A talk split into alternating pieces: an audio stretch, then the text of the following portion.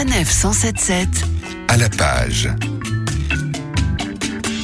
Ce n'est pas parce que bon nombre de jours fériés du mois de mai de cette année tombent un dimanche que nous allons bouder notre plaisir de lire manquerait plus que ça. Alors pour savoir quel ouvrage il vous faut absolument dévorer au plus vite, eh bien nous écoutons le conseil de la semaine signé Gérard Collard. Bonjour Gérard. Bonjour. Le conseil du jour s'appelle La sourde oreille, c'est signé Anne de Quinquelin et c'est paru chez HarperCollins. Ah oui, alors ça c'est une de mes belles découvertes. Je suis assez content d'avoir découvert ce bouquin, ce roman cette année parce que personne n'en parle. Alors c'est un roman très attendrissant, très bouleversant. C'est l'histoire d'une jeune femme. Sa passion, c'est d'être euh, cuisinière, enfin d'être vraiment dans les grands restaurants. Et elle, c'est le poisson.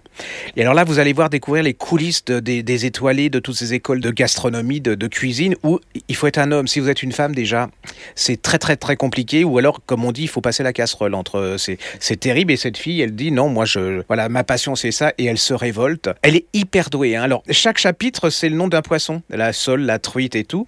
Et vous allez découvrir cette fille euh, qui est vraiment merveilleusement euh, passionnée. Et elle tombe sur un chef étoilé qui va lui faire ce qu'il fallait pas faire. Elle va être traumatisée. C'est absolument une scène abominable. Mais on sait d'ailleurs que ça existe. hein. Il y a eu des procès, il y a des choses comme ça. Et elle abandonne tout. Elle va se retrouver chez ses parents. Elle est, japonaise. hein. C'est-à-dire que ses parents sont japonais, mais ils ont émigré en, Bretagne. Ça, fait un mix incroyable. Alors il va y avoir une, conséquence. Je peux pas vous la dire de, de cette agression.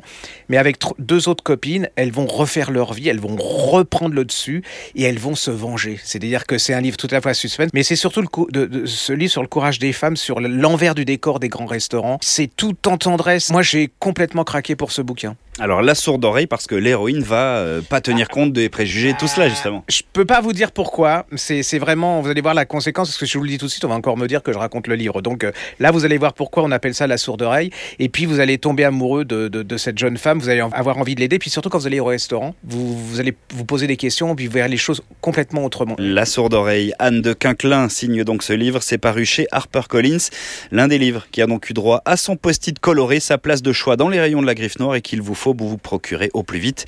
Pour plus de conseils de la sorte, direction la chaîne YouTube Griffe Noire TV. Et puis rendez-vous ici même très bientôt. Merci Gérard. À bientôt. Retrouvez toutes les chroniques de Sanef 177 sur sanef177.fr.